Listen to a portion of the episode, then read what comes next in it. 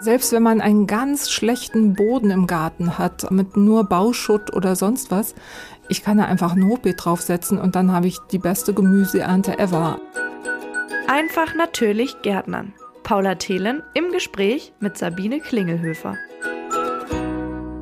Herzlich willkommen zu Einfach natürlich Gärtnern. Ich bin Paula Thelen und ich sitze hier heute wieder mit Sabine Klingelhöfer von Neudorf und sie darf mir heute wieder ganz viele Fragen zum Thema Hochbeet, Gärtnern oder auch Bauen beantworten. Erstmal hallo Sabine. Hallo Paula, grüß dich. Schön, dass du wieder da bist, dass wir uns wieder zusammensetzen und über den Garten philosophieren. ja, philosophieren und auch richtig tatkräftig werden, natürlich. Natürlich, auf jeden Fall. Deswegen vielleicht direkt zum Anfang. Thema Hochbeet. Was ist überhaupt ein Hochbeet für alle, die das noch nie gehört haben? Also ein Hochbeet ist quasi ein Kasten, den man aufstellt, mit allem Möglichen, unter anderem Erde füllt und darin Pflanzen zieht. Meistens Gemüse und Obstpflanzen. Okay, jetzt hast du schon gesagt, meistens Gemüse und Obst, aber Beet, damit suggeriert man ja jetzt nicht unbedingt nur Gemüse und Obstbeet. Ähm, kann man da auch einfach Blumen reinsetzen oder irgendwelche Stauden? Ja, klar, kann man auf jeden Fall. Das geht. Meistens macht man aber praktisch, ähm, also ich würde mal zu sagen, so 95 Prozent ist Gemüse drin, auch noch Kräuter, vielleicht auch noch Obst im Sinne von Erdbeeren und anderen niedrigen Obststräuchern. Und Blumen macht man eigentlich eher selten oder höchstens mal so ein paar Ringelblumen oder so, dass auch was Buntes drin ist. Warum mache ich das überhaupt? Was ist der Vorteil davon im Vergleich dazu, das Ganze einfach auf dem Boden anzubauen? Also der so ins Auge stechende Vorteil ist tatsächlich, ich muss mich nicht mehr bücken. Weder beim Pflanzen noch beim Ernten noch beim Bearbeiten irgendwie. Wenn ich es hoch genug baue, muss ich mich überhaupt nicht bücken. Und das ist für Leute, die ja eingeschränkt bewegungsfähig sind, sage ich mal, Rückenprobleme haben, ist das einfach super. Es ist natürlich auch für Leute, für Rollifahrer zum Beispiel besonders klasse, weil die im Sitzen das Ganze äh, machen können. Also das ist einfach so das, das Oberpraktischste dabei, dass ich mich nicht bücken muss. Aber ein großer Vorteil besteht auch darin, dass ich das überall einsetzen kann und vor allen Dingen, ich ernte meistens mehr und häufiger sogar. Warum? Also wie kommt das zustande? Wir kommen ja nachher noch auf die Füllung von diesem Hochbeet zu sprechen und die ist am besten so gestaltet, dass sich schon durch die Füllung eine gewisse Wärme in diesem Kasten entwickelt. Also dass der Inhalt des Kastens schon sich erwärmt und Wärme ist immer gut fürs Wachsen von Pflanzen. Das heißt, die können schon relativ früh im Jahr dann auch sehr schnell wachsen und dadurch, dass ich ihnen optimale Substratbedingungen, Erdbedingungen liefere, finde ich allerbeste Bedingungen. Das heißt, ein Hochbeet hat wahnsinnig viele Vorteile. Gibt es auch Nachteile von einem Hochbeet? Einen Vorteil wollte ich noch nennen, und zwar, dass man, äh, selbst wenn man einen ganz schlechten Boden im Garten hat, mit nur Bauschutt oder sonst was, ich kann da einfach ein Hochbeet draufsetzen und dann habe ich die beste Gemüseernte ever. Also ich bin unabhängig von dem Boden, den ich habe und muss mir nicht die Mühe machen, den über Jahre vielleicht erstmal zu verbessern, sondern habe gleich schon die optimale Erde. Also wahnsinnig gute Werbung für so ein Hochbeet. ähm, gibt es Nachteile? Ähm, ein Hochbeet ist aus Holz. Man kann es auch aus Ziegeln aufmauern. Aber meistens ist es tatsächlich aus Holz und das bedeutet auch, je nach Holzart muss ich so nach äh, unter Umständen sieben bis zehn Jahren neu bauen, einfach weil das Holz mir wegrottet. Das ist natürlich ein Nachteil. Außerdem durch die Sonneneinstrahlung auch auf die Seiten dieses Holzkastens, dieses Hochbeetes, verdunstet das Wasser schneller und ich muss häufiger wässern. Also ein Wasseranschluss in der Nähe wäre schon mal ganz praktisch. Und es ist letztlich natürlich auch teurer als ein ganz normales Erdbeet, weil ich einfach in irgendeiner Weise Holz, Ziegel, sonst was beschaffen muss. Und das ist in der Regel mit Kosten verbunden. Du hast jetzt gerade schon gesagt, Sonne scheint auf die Seiten. Das heißt, es sollte wahrscheinlich nicht direkt an der Hauswand stehen. Muss man beim Standort irgendwas beachten? Ja, also wenn man optimale Bedingungen haben will, dann stellt man es so sonnig auf wie möglich, denn dann können die ganzen Gemüsearten, die besonders viel Sonne brauchen, damit sie aromatisch werden, wie Tomaten zum Beispiel oder auch Gurken, dann können die am besten wachsen und ihr Aroma bilden. Und am allerbesten stellt man es sogar in Nord-Süd-Achse auf. Dann kann die Sonne, wenn sie so am Himmel entlang wandert, äh, den ganzen Tag da volle Sonne draufbringen. Außerdem ist es noch ganz gut, wenn es windgeschützt ist. Also wenn vielleicht tatsächlich eine Hauswand oder eine Mauer oder auch eine Hecke in der Nähe ist, ähm, damit der Wind nicht ganz so die Pflanzen da herumzauselt. Und muss das Ganze auf der Wiese stehen oder braucht es einen besonders vorbereiteten Boden darunter? Also man sollte den Boden höchstens insofern vorbereiten, dass man den Rasen abträgt, wenn da Rasen ist. Also es sollte schon nackter Boden sein, auf dem man das macht. Man kann es aber auch in einen Innenhof stellen und dann könnte man es durchaus auch einfach direkt auf irgendwelche Steine stellen, wenn man Angst hat, oh, vielleicht gibt's Verfärbungen und so, das kann man da nicht ausschließen dann stellt man es einfach auf so eine Europalette. Es gibt sogar Europaletten-Aufsätze, die genau die Maße haben und die kann ich in verschiedener Höhe, je nachdem, wie ich es haben will, mir kaufen und aufbauen. Das geht ziemlich schnell. Heißt das, ich könnte mir auch so ein Hochbeet auf meinen Balkon stellen? Ähm, ja, also wenn der Balkon groß genug ist, zur Not kann man das auch machen. Es gibt sogar ja auch kleine Hochbeete, habe ich jetzt gerade kürzlich gesehen, also die sehen eigentlich aus wie so ein etwas größerer Balkonkasten quasi und stehen so auf Stelzen, sag ich mal. Das hat einfach den Vorteil, dass man das natürlich auch überall dahin stellen kann, wo man will. Also so ein richtiges Hochbeet auf dem Balkon, ja geht, aber kommt mir jetzt doch so ein bisschen unpraktisch vor. Ich glaube, dann würde ich lieber die Tomaten und Gurken in großen Töpfen ziehen. Das geht auch ganz gut. Was ist denn der Unterschied zwischen einem Balkon, Gemüsekasten und so einem Hochbeet? Ist es überhaupt sinnvoll, dass wir jetzt schon darüber sprechen oder sollten wir darüber vielleicht später sprechen? äh, ich glaube, da kommen wir gleich noch zu, wenn es um die Füllung geht, weil in einem Hochbeet ist ja nicht nur Erde, sondern da sind noch andere Materialien drin. Ich könnte auch nur Erde reinpacken, aber wenn ich diese ganze Erde kaufen müsste, das wird auch ganz schön teuer. Und von daher kommen da die unterschiedlichsten Materialien rein. Also vielleicht kommen wir da später nochmal zu. Okay, alles klar. Wenn wir jetzt wieder von Grund auf anfangen, dann haben wir jetzt einen Platz gefunden dafür und ähm, wissen, wir wollen das machen, weil es hat ganz viele Vorteile, so ein Hochbeet zu haben. Wie groß baue ich denn sowas oder kaufe ich sowas fertig? Es hat ja gerade schon gesagt, dass man die fertigen Europaletten und die Aufsatzkästen nutzen kann. Aber wenn ich selber bauen will, wie groß? Ja, das ist natürlich super individuell. Ähm, ich finde so eine Höhe von 80 Zentimetern ganz gut, weil man dann tatsächlich im Stehen daran gärtnern kann. Aber man kann es genauso gut auch nur 50 oder 60 Zentimeter hoch machen. Da muss ich mich immer noch nicht so weit runterbeugen. Das geht genauso gut. Bei der Größe, also bei den Maßen, würde ich darauf achten, dass es nicht breiter als 1,20 Meter, 1,30 Meter wird. Da kann ich dann immer noch von jeder Seite bis in die Mitte reichen.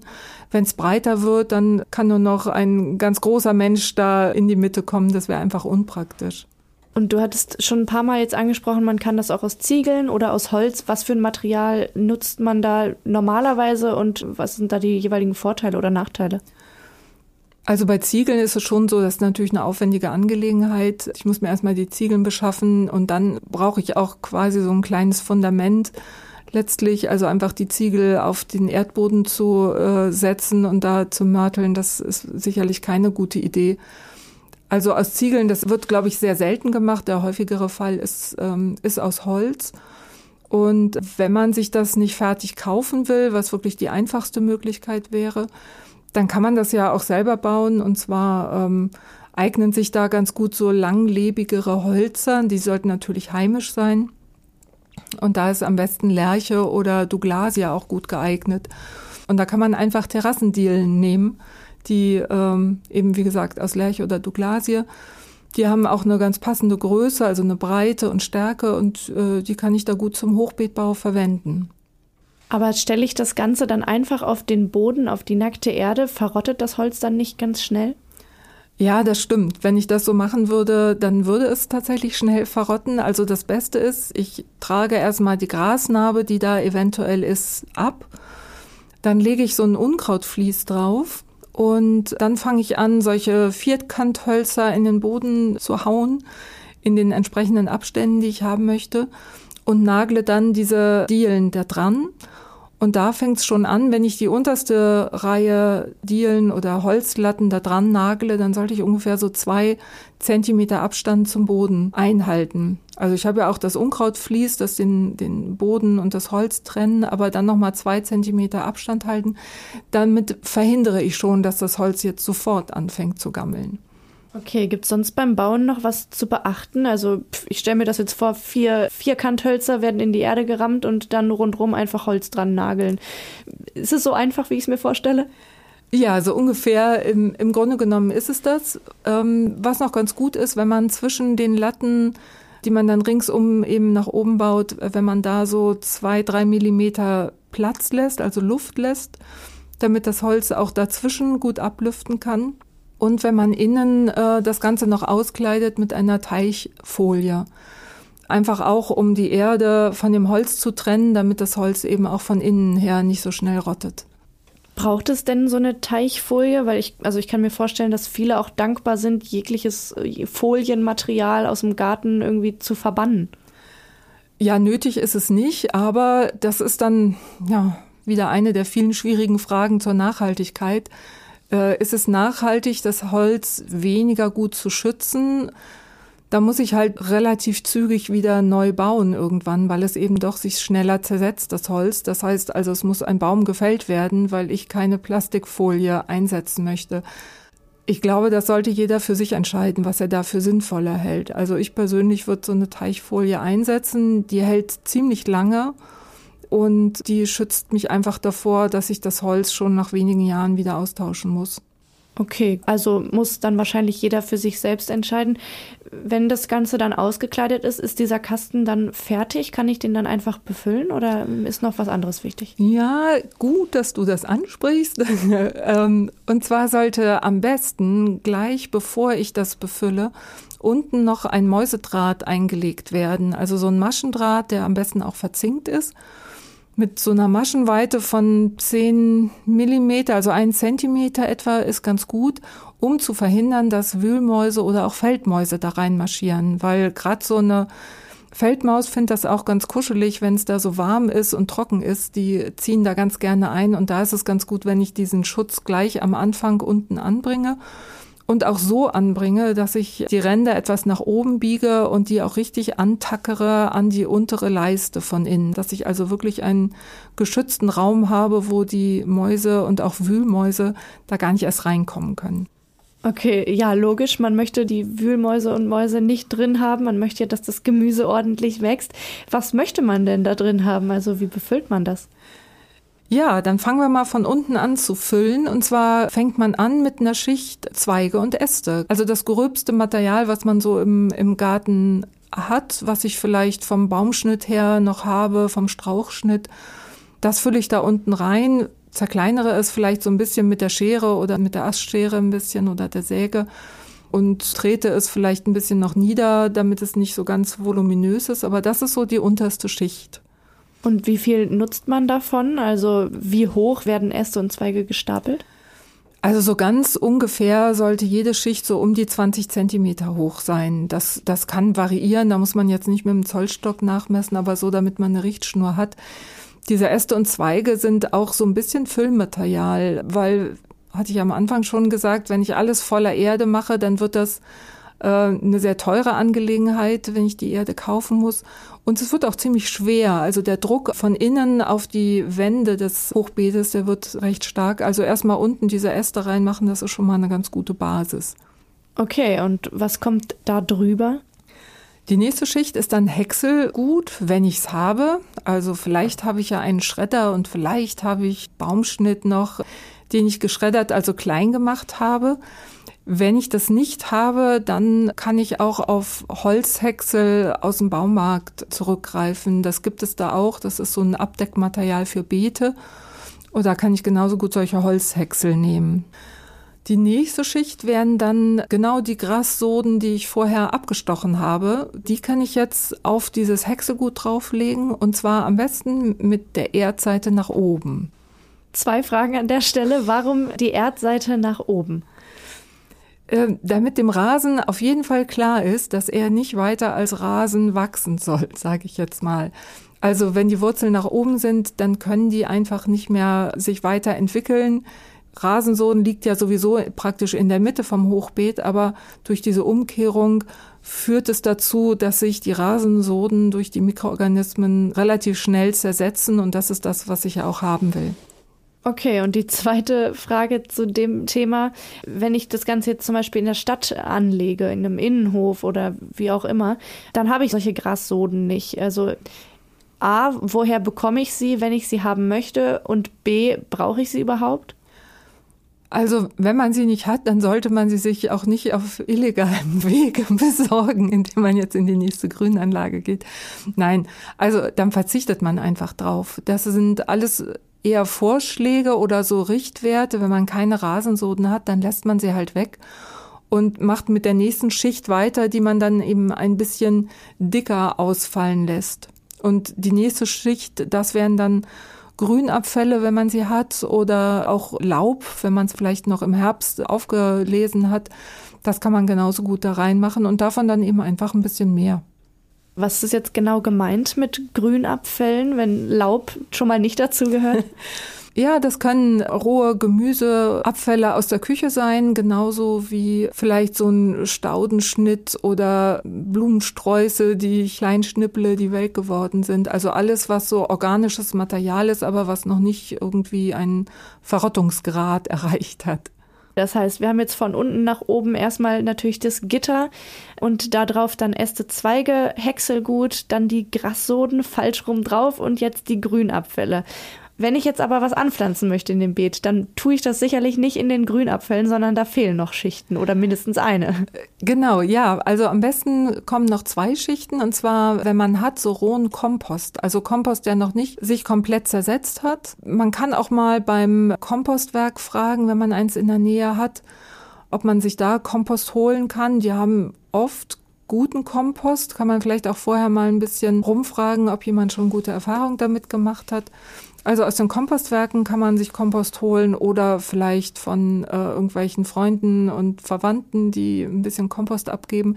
Dieser rohe Kompost ist ganz gut, weil da wahnsinnig viele Mikroorganismen drin sind, die den Boden so beleben und alles das, was jetzt so rohes Material ist, diese Grünabfälle, Laub und so, die die zersetzen. Und bei der Zersetzung entsteht Wärme durch diese Mikroorganismen und diese Wärme will ich ja haben, damit ich beste Wachstumsbedingungen für mein Gemüse habe. Wenn sich das Ganze zersetzt, fleißige Hörerinnen und Hörer der letzten Folgen werden das jetzt schon vielleicht auch mit mir gelernt haben, dann wird das Ganze sicherlich zusammensacken, wenn die Mikroorganismen das Ganze ein bisschen auffuttern und zerkleinern. Das heißt, muss man das dann nachfüllen nach einer Weile? Genau, also das ist schon so, dass ich im Frühjahr immer etwas Erde nachfüllen muss oben. Also die letzte Schicht, das wäre dann eben so eine Tomaten- und Gemüseerde zum Beispiel. Die muss ich dann nachfüllen, weil sich das eben zersetzt und dadurch eben immer weniger wird. Und so alle fünf, sechs Jahre muss ich auch mal das ganze Beet rausnehmen, also den ganzen Inhalt rausnehmen und nochmal von unten neu aufbauen. Genau. Gut, und jetzt habe ich es dir quasi vorweggenommen. Obendrauf kommt jetzt nochmal ganz normale Erde. Oder du hast gerade gesagt Tomatenerde. Warum Tomatenerde? Also es gibt ja Erde in Säcken zu kaufen in den Gartencentern und da man ja in der Regel Gemüse anbaut, macht es Sinn, eben auch eine Tomaten- und oder auch Gemüseerde zu verwenden von Neudorf. Wir haben die Neudohum, Tomaten- und Gemüseerde eben. Das Wichtigste daran, finde ich, ist, dass sie torffrei ist und das würde ich auch jedem empfehlen, bei der Unmenge an Auswahl an Erden, da eine torffreie Erde zu verwenden. Das sagt sich immer so ganz leicht und man hört das wahnsinnig oft, dass irgendwas torffrei sein soll oder das steht auch auf Produkten teilweise drauf. Klingt also wie ein Werbeslogan. Als Laie weiß man aber überhaupt nicht, was ist torffrei. Warum ist das wichtig? Ich finde super, dass du diese Frage stellst, weil äh, ich glaube wirklich, dass viele Leute sich das fragen und manche Leute sich das nicht fragen, weil es ihnen gar nicht bewusst ist. Also früher war es so, dass praktisch jede Erde Torf enthielt. Und Torf kommt aus Mooren. Und damit man an den Torf rankommt, muss man die Moore entwässern und baut dann den Torf ab. Also gräbt ihn aus sozusagen mit riesengroßen Maschinen. Und damit ist das Moor zerstört. Und dass Moore wertvolle Lebensräume sind, das haben, glaube ich, schon viele gehört. Nur dieser Zusammenhang mit dem Torf haben viele nicht. Aber Deswegen haben wir bei Neudorf schon von Anfang an nur torffreie Erden angeboten. Da sind dann eben Rindenhumus, Grüngut, Kompost drin und andere alternative Substanzen. Auf gar keinen Fall Torf, weil wir finden, wir müssen die Moore schützen. Denn Moore speichern weltweit mehr CO2 als alle Wälder weltweit. Und deswegen sollten wir alles tun, damit wir unsere Moore erhalten wieder einiges gelernt. Du hattest am Anfang gesagt, man kann das Hochbeet auch ein bisschen niedriger anlegen. Mache ich dann alle Schichten einfach etwas dünner als diese 20 Zentimeter Richtwert, die du gesagt hattest, oder lasse ich was weg? Also ich würde es dann von unten her anfangen, Schichten wegzulassen. Also wenn ich nur 40, 50 Zentimeter hoch das Hochbeet habe, weil ich es vielleicht einfach optisch schöner finde, dann würde ich vor allen Dingen die Äste weglassen erstmal und vielleicht auch die darauffolgende Schicht, das Häckselgut, also von unten die Schichten eher weglassen. Ist besser als von jedem dann nur so eine ganz dünne Schicht zu machen. Das macht irgendwann dann auch keinen Sinn mehr. Jetzt haben wir das Ganze gebaut, wir haben es befüllt mit der Erde oder dem Substrat. Jetzt kommen wir an den spaßigen Teil. Wir können es bepflanzen, oder? Ja, genau. Jetzt geht's ans Bepflanzen und das geht so je nach Witterung oder je nach Region auch. Also in der kalten Eifel geht's später los und äh, in der Rheinebene geht's sicherlich früher los, aber so Mitte, Ende März kann man mit der ersten Rutsche sozusagen loslegen. Da gibt's dann die hartgesottenen Radieschen, die ich zum Beispiel schon aussehen kann oder auch die Möhren, die ich aussehen kann oder auch Saatbänder auslegen kann. Und ab Mai kommen dann alle Gemüsearten dran, die ich auspflanzen kann, die frostempfindlich sind. Also Tomaten, Paprika, Aubergine und so weiter. Jetzt hast du schon ein paar Beispielpflanzen genannt, die man gut reinpflanzen kann. Sollte man von ein paar die Finger weglassen? Also ja, von ein paar sollte man die Finger weglassen. Also zum Beispiel aus ganz naheliegenden Gründen würde ich keine Stangenbohnen anbauen, weil ich dann eine Leiter für die Ernte brauche. Und ebenso so ganz normale Tomaten können auch mal zwei Meter hoch werden. Also das würde ich im Hochbeet weglassen. Oder eben solche Buschtomaten pflanzen oder eben nur die Buschbohnen im Hochbeet anpflanzen. Aber sonst geht praktisch alles an Gemüse und auch Erdbeeren kann man ganz gut einsetzen und auch Kräuter gehen. Klar, warum nicht? Und braucht es eine bestimmte Zusammensetzung in einem so einem Hochbeetkasten oder kann ich da alles wild durcheinander pflanzen? Also, ich bin ja immer dafür, am besten machen, ausprobieren und wild durcheinander pflanzen und dann die Erfahrungen sammeln. Also was ganz gut ist, wenn man ein bisschen darauf achtet, dass man nicht ständig an der gleichen Stelle Kohlpflanzen pflanzt. Also Kohl, Kohlrabi, Rotkohl, Weißkohl, diese ganzen Sachen, die würde ich tatsächlich ein bisschen an unterschiedlichen Stellen immer pflanzen. Warum? Bei Kohl gibt es eine Krankheit, die heißt Kohlhernie. Das ist ein Bakterium, was die Wurzeln befällt. Die werden dann so knollig und das kann das Wachstum einschränken oder auch praktisch verhindern. Das entsteht vor allen Dingen dann, wenn ich Jahr um Jahr an der gleichen Stelle immer wieder Kohl anpflanze. Dann sammeln sich da diese Krankheitserreger im Boden an und äh, irgendwann sind dann so viele da, dass die Pflanzen tatsächlich richtig krank werden. Und wenn ich mal an der einen Stelle den Rotkohl habe und am anderen Ende des Hochbeetes den, den Weißkohl pflanze, dann ist das überhaupt kein Problem. Damit sind wir ja dann schon beim Thema Schädlinge. Also die Wühlmäuse, die Mäuse haben wir von unten schon verhindert durch das Gitter. Den Kohl pflanzen wir, das wissen wir jetzt alle, nicht immer an derselben Stelle. Aber es gibt ja noch ganz viele andere Schädlingssorten. Ja, das stimmt. Also ein paar Sachen kann man tatsächlich gut vorbeugen. Zum Beispiel treten tatsächlich Schnecken im Hochbeet auf. Also die sind unerschrocken und krabbeln auch 80 Zentimeter hoch, wenn da oben leckerer Salat steht. Und da gibt's zum Beispiel so ein selbstklebendes Kupferband von Neudorf, das heißt Schneckenschutz. Und das kann ich einfach aufs Hochbeet draufkleben und dieses Kupfer finden die Schnecken total unangenehm und gehen da nicht rüber. Also damit habe ich dann schon mal die Schnecken ferngehalten. Und eine weitere Möglichkeit ist, ein Schädlingsschutznetz über die Pflanzen zu legen, direkt am besten nach der Pflanzung schon. Also es ist so ein bisschen wie die Gardine bei Großmutter damals. Das hat so eine Maschenweite, dass äh, Licht und Wasser durchkommen, aber keine Schädlinge, keine Blattläuse, weiße Fliegen oder Kohlweißlinge. Und damit habe ich auch schon praktisch, ja, eigentlich fast alle Schädlinge abgehalten von meinen Pflanzen. Ich kann mir vorstellen, der ein oder andere Zuhörer, die ein oder andere Zuhörerin hat schon so ein Hochbeet zu Hause und es ist zu spät, um das Schädlingsschutznetz früh genug anzubringen. Also was mache ich, wenn die Blattläuse zum Beispiel schon drin sind? Also wenn ich Blattläuse habe, dann kann ich erstmal gucken oder vielleicht in meinem Garten so ein bisschen rumgucken, habe ich eigentlich einen nützlingsfreundlichen Garten, so dass ich also ganz viele Marienkäfer und Schwebfliegen sowieso in meinem Garten habe, dann kümmern die sich nämlich schon um die Blattläuse. Wenn ich das aber nicht habe, wie es leider in den meisten Gärten der Fall ist, dann macht das Sinn, dass ich mit einem umweltschonenden Pflanzenschutzmittel davor gehe, weil es wäre wirklich ärgerlich, wenn man sich die ganze Mühe gemacht hat und dann sieht man zu, wie die Pflanzen langsam eingehen, weil die Blattläuse da sich in Massen vermehren. Also von Neudorf gibt es ein Kali-Seife-Produkt, das heißt Neudosan. Das kann man sehr gut an Gemüse einsetzen. Das schont die Bienen, das schont die Nützlinge, aber die Blattläuse vertragen es halt nicht. Das heißt, die Schädlinge sind außen vor und wir haben ja in der letzten Folge über Gemüsebeete gesprochen und da war so die Devise, die mich überrascht hat, man muss auch trotzdem düngen, obwohl man vielleicht einen guten Boden hat. Das heißt, ich nehme an, in einem Hochbeet muss man es umso mehr.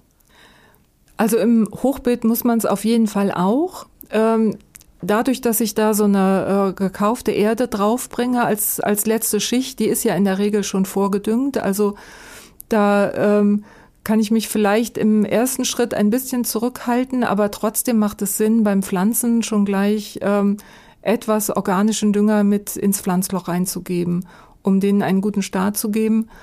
Und bei allen ähm, Gemüsearten, die jetzt keine, nicht nur Blätter bilden wie Salat, sondern auch Früchte wie Tomaten, Kürbis, Paprika, da muss ich auf jeden Fall so im Juli etwa nochmal nachdüngen, weil wenn ich wirklich gute Früchte haben will, dann sollte ich denen alles an Nährstoffen geben, was sie brauchen. Und da muss ich eben im Sommer nochmal nachdüngen. Und da würde ich auf jeden Fall einen organischen Dünger empfehlen. Aus meiner Laiensicht haben wir jetzt alles eigentlich einmal abgearbeitet, oder? Das Ganze wurde befüllt, gebaut, angepflanzt und wir sind jetzt sogar schon beim Nachdüngen und Abernten quasi. Hast du abschließend noch Insider-Gärtnerinnen-Tipps, die man vielleicht nicht in jeder x-beliebigen Anleitung im Internet finden kann? Also ein Tipp, den ich selber mal bekommen habe, den ich super gut finde, ist, wenn man in die Ecken Kapuzinerkresse sät oder pflanzt. Da gibt es auch hängende Sorten und das sieht erstens total hübsch aus, wenn sich das so runterringelt. Die blühen gelb und orange und man kann die Blüten total lecker im Salat nehmen. Die pimpen jeden langweiligen grünen Salat auf und ich habe dadurch noch ein bisschen die, die Anbaufläche erweitert sozusagen, dadurch, dass ich in den Außenbereich gehe.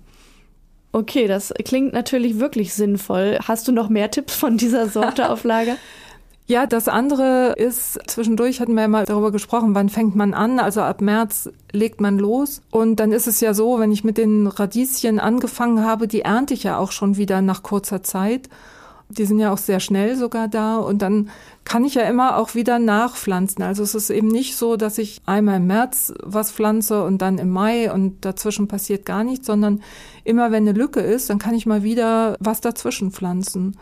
Und für die, die da noch so ganz unsicher sind, empfehle ich immer den Gang ins äh, Gartencenter oder auf den Wochenmarkt und kauft euch einfach Jungpflanzen von Salat, Tomaten und so weiter. Man muss das nicht alles aussäen, das ist vielleicht für manche ein bisschen zu schwierig, sondern man fängt erstmal mit äh, fertigen Pflanzen an und pflanzt die. Und ein Tipp, das ist mein ultimativer Tipp, haltet um Gottes Willen die Pflanzabstände ein und gebt noch ein paar Zentimeter drauf, weil im Hochbeet wird ein Wirsingkohl, der wird wirklich richtig groß und der braucht echt Platz und selbst wenn man es ihm als kleine Pflanze nicht ansieht, aber lasst ihm Platz. Das heißt, Mut auch zum etwas größeren Hochbeet, wer auch wirklich viel darin ernten möchte, weil mit den ganzen Pflanzabständen haben wir am Ende vielleicht doch ein bisschen weniger. Alles klar. Ja, ich glaube, wir haben alles, Sabine, oder? Habe ich irgendwas vergessen? Also man kann bestimmt noch zwei Stunden länger drüber sprechen, aber nein, ich glaube, wir haben jetzt alles und das gibt, glaube ich, schon mal so einen hoffentlich einen guten Initialstart. Einfach mal loslegen, vielleicht erstmal mit einem kleineren Beet anzufangen und dann wird man vielleicht Geschmack dran finden und dann nach und nach immer mehr Hochbeete im Garten haben. Das ist doch ein optimistischer Satz für die Zukunft am Ende. Ich danke dir ganz herzlich, Sabine, für diese ganzen Infos rund um Garten und Gärtnern und ums Hochbeet vor allem. Für euch da draußen, falls ihr noch Fragen habt, dann schaut als erstes mal in die Show Notes. Da sind die ersten Fragen vielleicht schon beantwortet und ansonsten dürft ihr euch gerne an Neudorf wenden. Die erreicht ihr über Facebook, Instagram oder über die Neudorf-Website neudorf.de. Neudorf mit Doppel F und da beantwortet euch das Team sehr gerne eure ganzen Fragen. Sabine, ich freue mich aufs nächste Mal. Wir sehen uns bald wieder in zwei Wochen und dann sprechen wir wieder über den Garten. Ja, mein absolutes Lieblingsthema. Die Blumenwiesen kommen dann dran. Da freue ich mich jetzt schon drauf. Sehr gut. Es wird also bunt in der nächsten Folge. Freut euch drauf. Wir freuen uns drauf und ansonsten macht's gut. Tschüss. Ja. Tschüss. Das war der Podcast Einfach natürlich Gärtnern mit Paula Thelen und Sabine Klingelhöfer. Mehr zum Thema gibt's auf neudorf.de.